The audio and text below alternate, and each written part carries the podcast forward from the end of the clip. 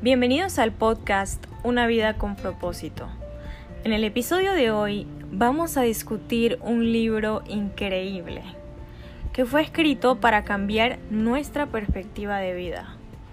Se trata del libro Una vida valiosa de Manuela O'Connell, psicóloga clínica y docente universitaria. Juan, ¿qué nos puedes decir sobre este libro? Por favor, preséntanos esta joya de la psicología.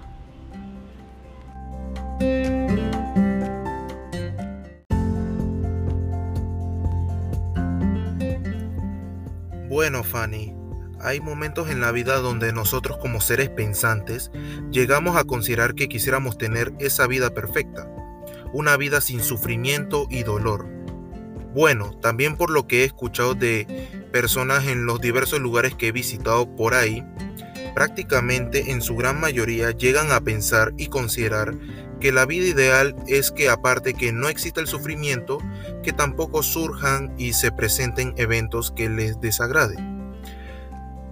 Basados en estos conceptos populares, a nosotros se nos impone o se nos enseña desde nuestra crianza de que todo evento positivo, o en otras palabras, todo lo bueno que nos pasa y que todo lo que nos da placer, es chévere para nuestra vida, pero también se nos llega a enseñar de que todo evento negativo o que esos momentos donde nosotros no nos sintamos a gustos o esos momentos donde nos sintamos tristes es porque tenemos una vida lamentable. Pero si hay algo que siempre las personas buscan inculcar a otros o insertarse a sí mismos, son las famosas frases cuando piensen de manera positiva, tu entorno será feliz, o si te sientes triste, olvídalo, que pronto todo saldrá bien, o tranquilo, si te aferras a esto, tu vida va a mejorar. Esta propaganda siempre se vende con la idea de cómo debe ser nuestra vida, cómo debemos vivirla y qué es lo que nos debe motivar y puedo decir que, por ejemplo, a nosotros se nos llega a comentar que el tener una casa lujosa es garantía de que podamos pasarla bien con los amigos o familiares cuando se hagan la fiesta. O también el que tengamos salud óptima es porque fuimos bendecidos y no estamos malditos como otras personas. O también que el tener un trabajo estable facilita que podamos cubrir todas nuestras necesidades. O también el que el tener una pareja es sinónimo de felicidad, entre otras situaciones que según las opiniones populares, que esto de tener los lujos son garantías de una vida perfecta. Pero, ¿cuál es la sensación que tenemos cuando las cosas o esos lujos no se nos dan? Pues lo natural es que esos sentimientos que comienzan a presentarse son los que nos provocan insatisfacción y en la mayoría de las veces nuestra reacción es por lo que se nos ha enseñado desde el ambiente en el que nos hemos criado, como el reprimirlos, ignorarlos o simplemente resignarnos a sufrir esos malestares. Por eso hay que tener en cuenta de que es imposible que no surjan algunos eventos que nos hagan sentir incómodos.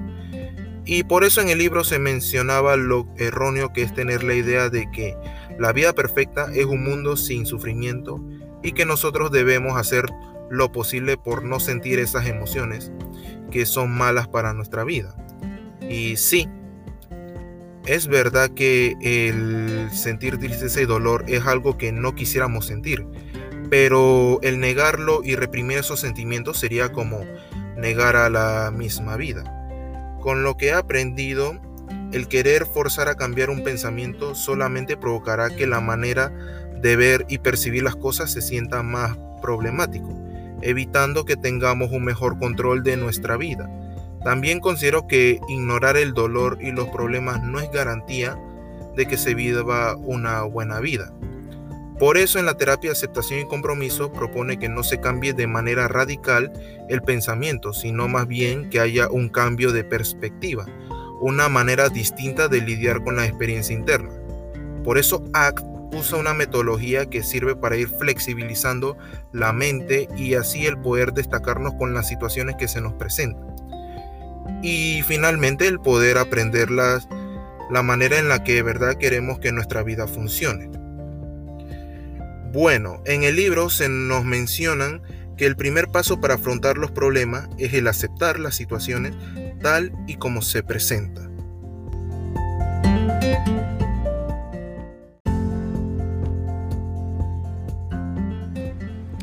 Ah, claro. Allí es donde entra la aceptación. Pero Cristóbal, ¿qué es la aceptación? Explícanos un poco desde tu punto de vista. Sabemos que estamos hablando de la aceptación desde la terapia de aceptación y compromiso. Pero ¿qué significa eso?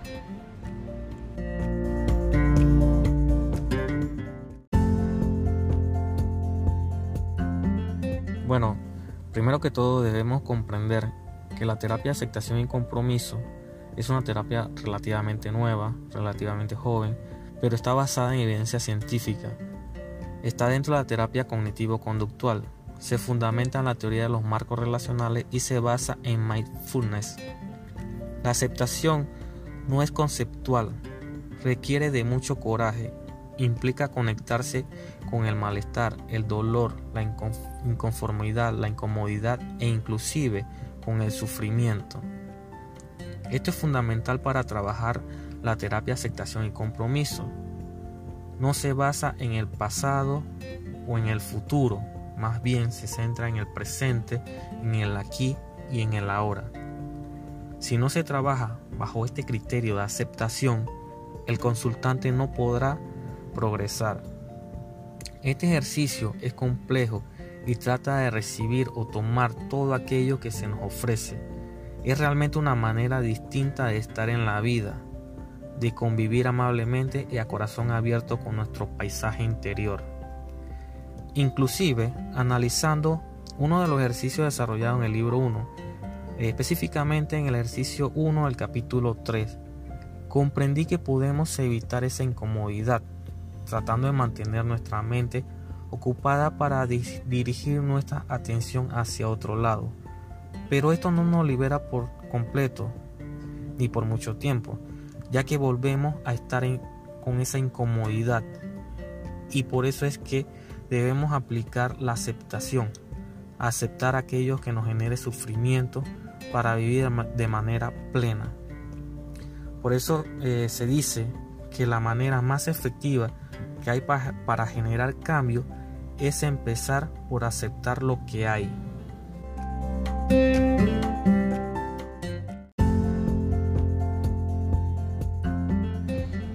Claro que sí, Cristóbal. Y es que la relación que tenemos con el sufrimiento muchas veces es compleja. Pienso que solemos buscar maneras de evitar experimentar el sufrimiento. Tal vez unas personas más que otras, pero nos esforzamos e invertimos mucha energía en evitar la experiencia del sufrimiento. Déjenme contarles que la relación que yo tenía con el tema del sufrimiento antes de leer este libro era de no aceptación completamente. Y esto me llevó a mostrar y a identificar también muchos de los comportamientos que se mencionaron en los tres primeros capítulos sobre aceptación. Me llamó mucho la atención dos conceptos que Manuela nos explica sobre el sufrimiento. La primera idea es que el sufrimiento es inevitable, pero también es evitable. Y la segunda idea es que todo lo que hemos hecho hasta ahora es tratar de controlar sufrimiento y eso lo único que hace es generar más sufrimiento. Después de yo leer y entender esto, la verdad es que tuve que hacer una pausa y dejar de leer el libro eh, un par de días porque para mí fueron ideas chocantes. En especial la parte de que todo lo que he hecho hasta ahora es tratar de controlar el sufrimiento. Entonces, pienso que la primera idea en sí suena como una contradicción, pero no lo es. El sufrimiento es inherente a la condición humana, es decir, que no podemos evitar que se den situaciones que nos causen sufrimiento en algún momento de nuestras vidas. Pero también sufrimos cada vez que ese sufrimiento que experimentamos limita nuestras acciones, nuestras decisiones y también nuestras experiencias muchas veces nos quedamos enganchados en la memoria o en la idea de aquello que nos hizo sufrir. Y esto nos paraliza, dándonos deseos de huir, de querer evitar todo lo que nos evoque ese sufrimiento. Y eso va a incluir personas, lugares, decisiones y hasta experiencias de vida. Todas esas limitaciones que nos vamos creando nos alejan de la posibilidad de experimentar una vida que nos haga sentir bienestar tal como es. Y es allí donde yace el reto que nos propone este libro. Abandonar la lucha contra el sufrimiento. Abandonar la necesidad de controlarlo o cambiarlo despojarse de la necesidad de olvidar, cambiar, desprenderse de la propia historia de vida, en cambio abrazarla, entregarse a navegar la vida conectados con esta experiencia, aceptándola. Esto es lo que propone este libro para lidiar con el sufrimiento y realmente es un reto. Y resulta muy sencillo hablar del sufrimiento como un concepto, pero es totalmente diferente a la experiencia, es muy diferente experimentar sufrimiento y cansarse de sufrir. Sara, cuéntanos cómo te sentiste con esta lectura.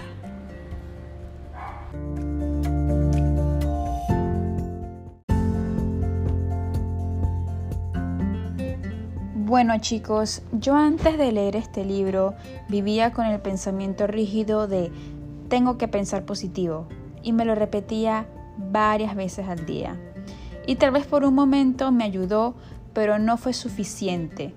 No era flexible a la hora de aceptar las cosas buenas y malas de la vida. No aceptaba el tipo de personalidad de otras personas que estaban a mi alrededor. Y cuando leí sobre la aceptación, mi perspectiva de cómo veía las cosas cambió, y mucho.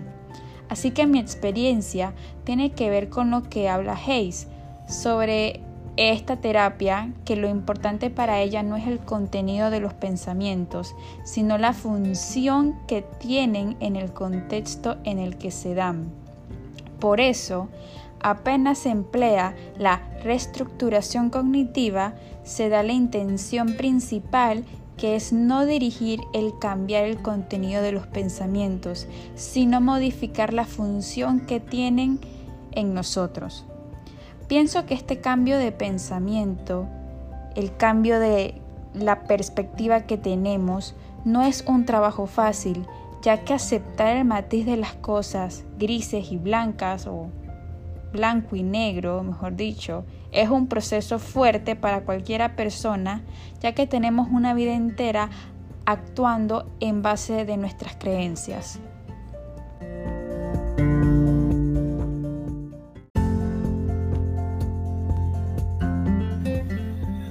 Gracias por tu aporte y explicación, Sara.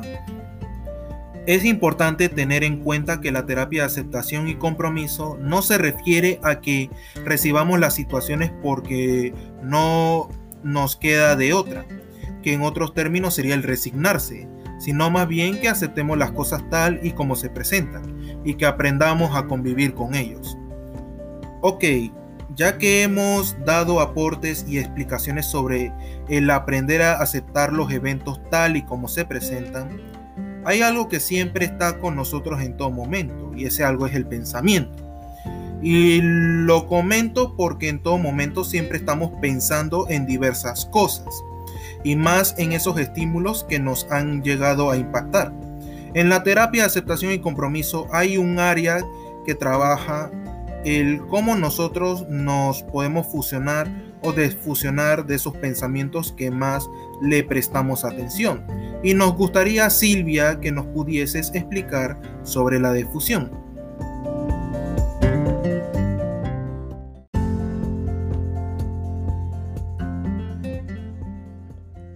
Sí, Juan, gracias.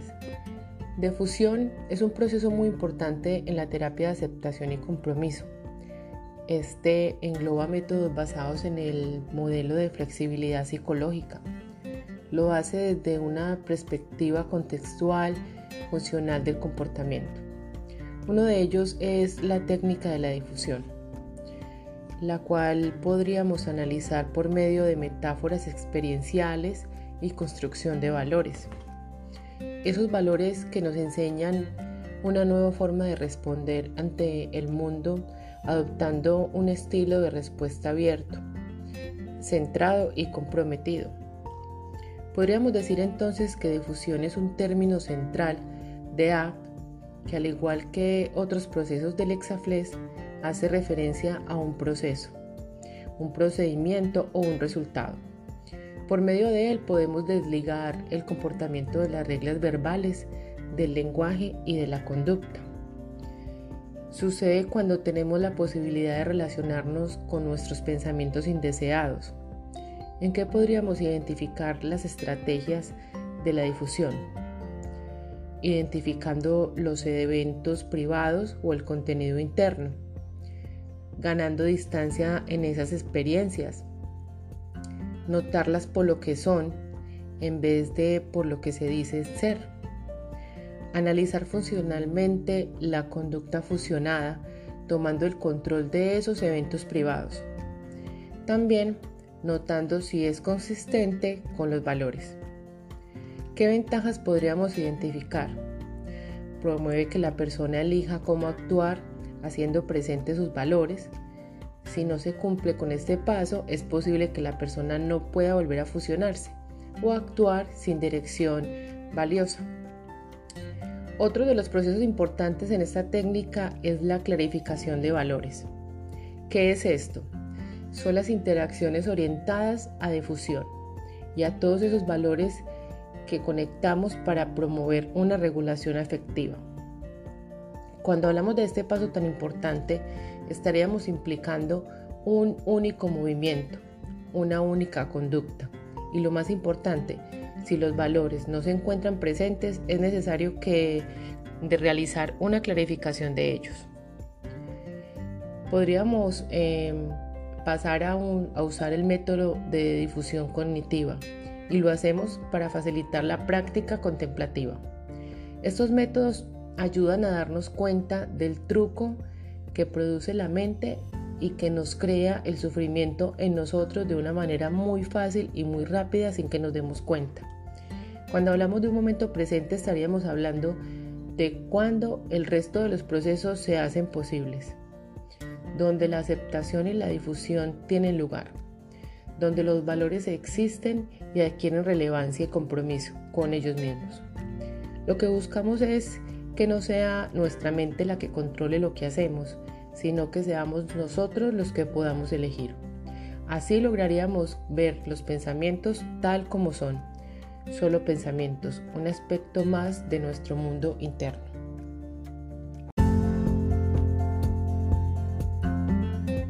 Así es Silvia, hay que tener claro que el pensamiento es todo aquello que nos decimos a nosotros mismos y que generalmente creemos como verdadero.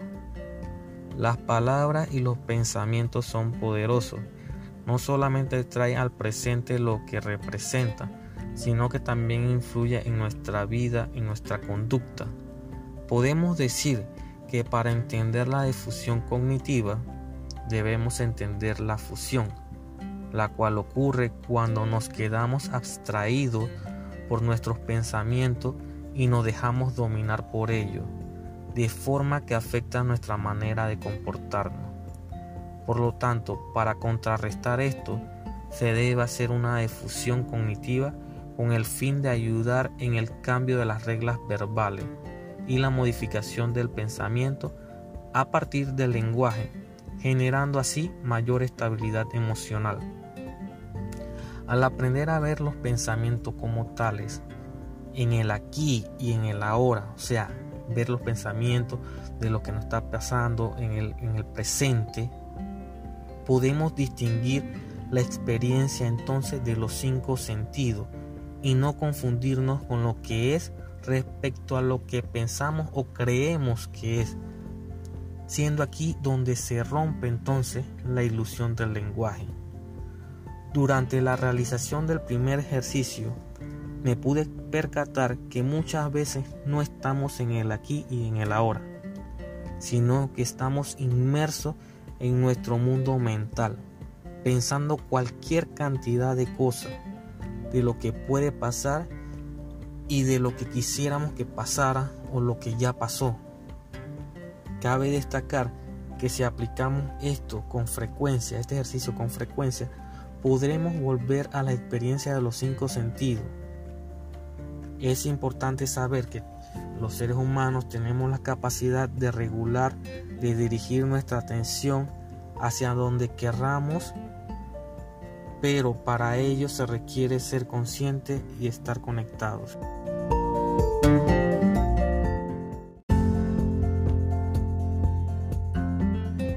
Claro, después de entender todo lo que contiene la aceptación, aprendemos más sobre nuestro mundo interno pero para esto se necesita aprender a ser personas más conectadas, más conscientes con nuestro entorno y nuestros actos, ya que muchas veces vamos en un modo automático y esto ha hecho que perdamos el contacto con el presente y con lo que realmente importa.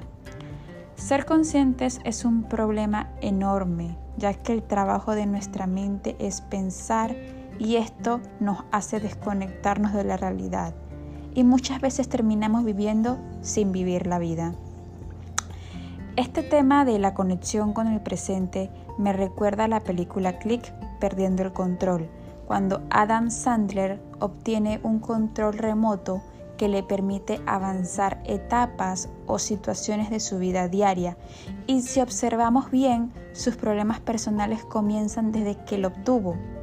Entonces para mí este es un claro ejemplo de cómo vamos por la vida solo existiendo, pero no focalizándonos en todo lo que nos rodea.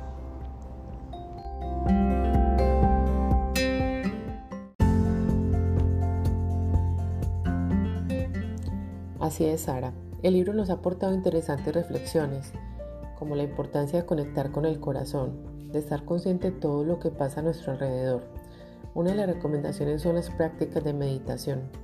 Nos acercan a ese objetivo y nos pueden llevar a experimentar la vida desde el momento presente para evitar el sufrimiento.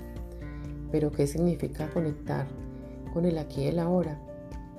Explorar el aquí y el ahora implica cultivar valores internos como el afecto y la amabilidad, y estos nos acercan más a nuestra humanidad. Solemos vivir distanciados de nuestros propios sentimientos, y de la realidad. Solemos vivir en el pasado o en el futuro, sin estar presentes en el instante importante. Ese instante donde sentimos la respiración y podemos sentir el momento presente, los seres queridos que tenemos cerca, las sensaciones y las emociones. ¿Qué podemos hacer para conectar con el presente? Podemos escoger una actividad diaria y decidirnos realizarla con toda nuestra atención. Podríamos escuchar nuestro cuerpo, podemos practicar el arte de escuchar. Podemos intentar romper con la rutina. Prestar atención intencional a los alimentos que consumimos. Recordar nuestros objetivos a diario. Experimentar con nuestra atención. Aprender a meditar. Este es muy bonito porque nos puede traer grandes cambios. Reconectar con la realidad es la tarea que tenemos. Actualmente en la sociedad vivimos en un mar de información Estamos rodeados de muchos distractores. El ritmo de la vida nos lleva a un estado de distracción constante. Nos cuesta focalizar. Saltamos de una cosa a otra continuamente. Tenemos miles de estímulos luchando para captar nuestra atención. Cada vez es más complicado mantener la capacidad de concentración, estar atentos a la hora o a la actividad que estamos realizando en ese instante. Disfrutar del presente es cada vez más difícil. Frenar y regalarnos unos instantes, frenar y observar nuestros pensamientos, nuestras emociones, frenar antes de beber o de comer, detenernos a analizar todo lo que hacemos. Es una bonita forma de conectar con nuestro presente. Para comprender un poco más sobre nuestros pensamientos, escuchemos a Juan, que nos puede profundizar acerca de los sentidos del yo.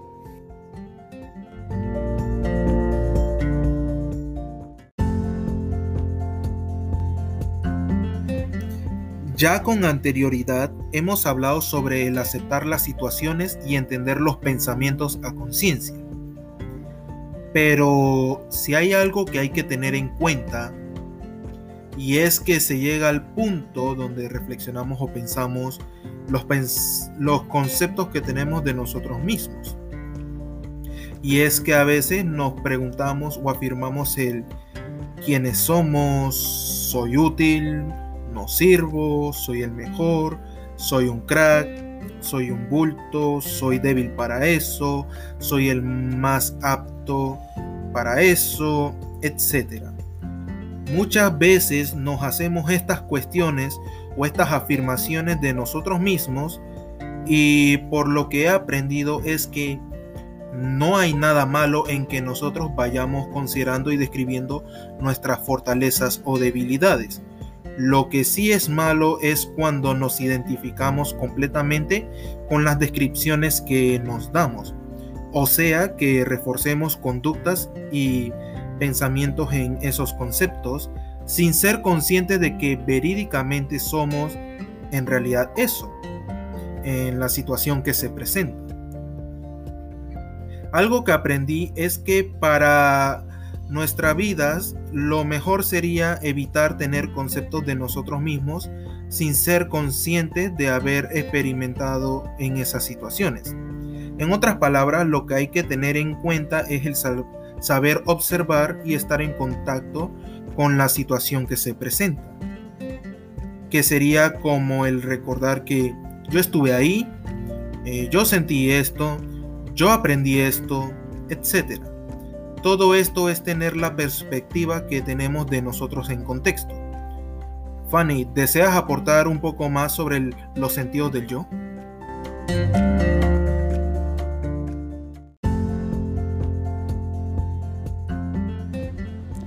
Claro, Juan.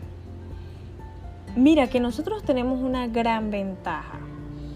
Los seres humanos tenemos la capacidad única de poder ser conscientes de que somos conscientes de nosotros mismos. Eso quiere decir que no solamente podemos darnos cuenta de nuestros pensamientos, nuestras emociones, nuestras sensaciones y nuestras conductas, sino que también podemos ser conscientes de que tenemos conciencia de esto. Eso quiere decir que nosotros podemos percibirnos a nosotros mismos realizando nuestras acciones, podemos tener conciencia de los pensamientos que tenemos y verlos como un pensamiento despegándonos de ellos. Esta habilidad es genial porque nos permite percibirnos a nosotros mismos como un todo. Pero se trata de una habilidad que nosotros primero necesitamos reconocer y luego debemos entrenar para poder tener acceso libre a ella. Muchas veces ocurre que adoptamos una idea de nosotros mismos que es poco útil para lo que realmente nos es valioso. Yo pienso que esto a veces se debe a que nos enganchamos en partes de nosotros, como los pensamientos o las emociones, y llegamos a creer que esas partes a las que les estamos prestando atención representan todo lo que somos. Y aquí es donde se vuelve relevante la conciencia de nuestra autoconciencia. Manuela nos explica que a diferencia de nuestras emociones y nuestros pensamientos y sensaciones que son impermanentes, nuestro yo, como el todo lo que somos, permanece constante y estable. Es esa continuidad, o sea, esa seguridad que nosotros tenemos de quiénes somos en el tiempo y que no se perturba por X o Y situación que tengamos en un momento determinado, es lo que nos permite evaluar estos elementos cambiantes que forman parte de nosotros como lo que son. O sea, podemos entender que si en este momento tengo un pensamiento de que no soy suficiente por algo desagradable que me acaba de ocurrir, es eso, un pensamiento. No quiere decir que yo realmente soy insuficiente. Entonces, a raíz de esta continuidad, nosotros podemos decidir acoger la aceptación desde la seguridad que tenemos de ese sentido de quienes somos.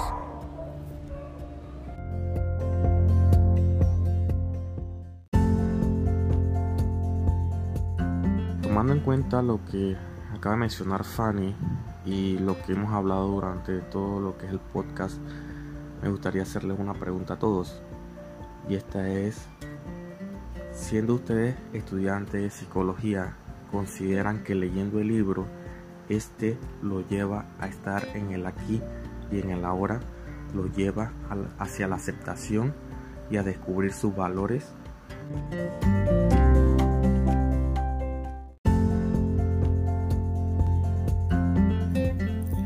Bueno, con todo lo que hemos visto con anterioridad sobre lo que es el aceptar, conectarnos con el presente, el observar, todo eso va dirigido a ese objetivo que son los valores. En otras palabras, sería como la manera en que quisiera disfrutar mi vida.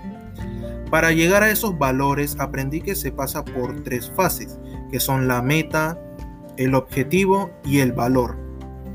Por ejemplo, me planteo como meta ser profesor, así que me dedico a prepararme y mantener la disciplina. Luego, el objetivo cumplido sería que por fin haya logrado ser profesor. Y finalmente, el valor sería que siga manteniendo un buen nivel como profesor porque quiero seguir enseñando. Lo que entiendo por el valor es que yo haga todo lo posible para seguir vinculado a lo que es importante para mi vida si en nuestra vida nos enfocamos más en creer los pensamientos negativos, es mucho más probable que no podamos realizar esos valores que quisiéramos hacer para nuestra vida. Si estamos dispuestos a salir de nuestra zona de confort y tenemos muy en cuenta los valores que nos propusimos realizar, a pesar de que lleguen a presentarse algunos inconvenientes en el camino, será mucho más fácil tomar acción de lo que queremos en nuestra vida.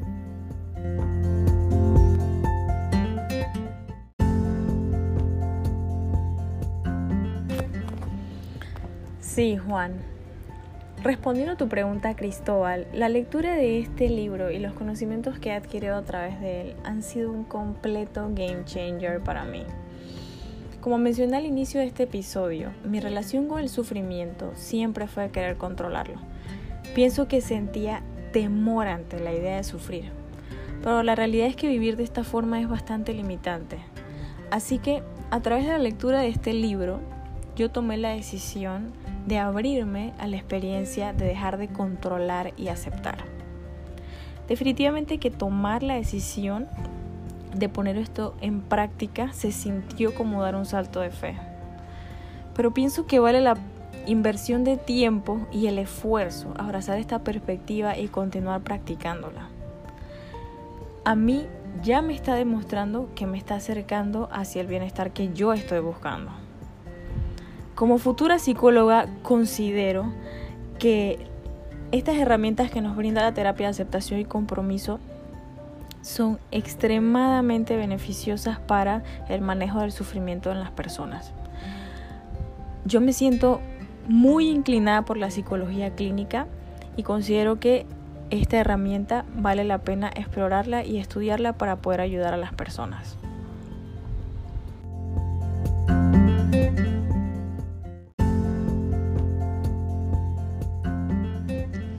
Gracias Fanny Mira que las técnicas que utiliza el ACT me ayudaron a entender que ni yo ni mi entorno será perfecto, porque todo tiene su parte positiva y negativa. En la vida siempre nos tocará probar y tantear diferentes situaciones y algunas veces nos irá bien y otras nos tocará equivocarnos. Y es difícil aceptarlo del todo, ya que vamos a tener que lidiar con las consecuencias, pero siempre vamos a tener la oportunidad de aprender de lo malo y nos quedará como enseñanza para la vida.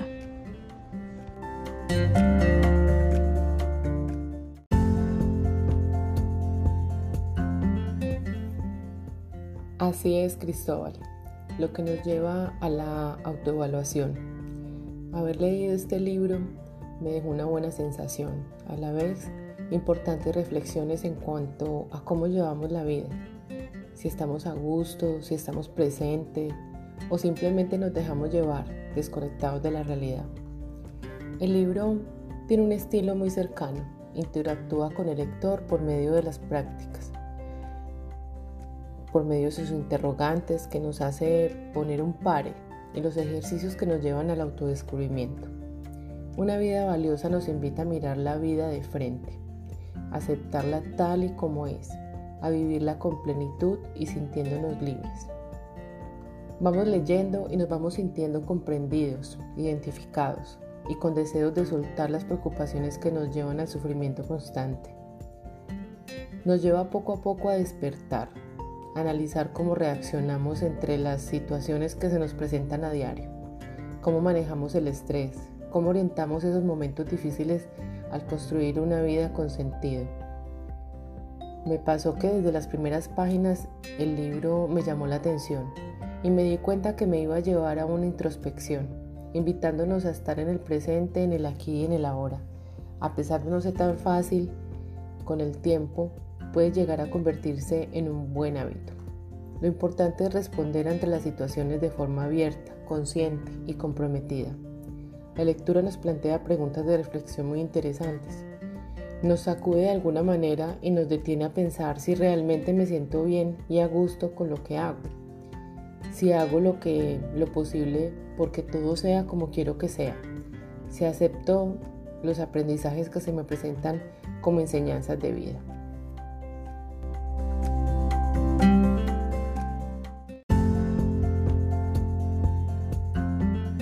Para ir cerrando, y ya que cada uno de ustedes pudo responder mi pregunta, quisiera que conocieran mi punto de vista al respecto, ¿no?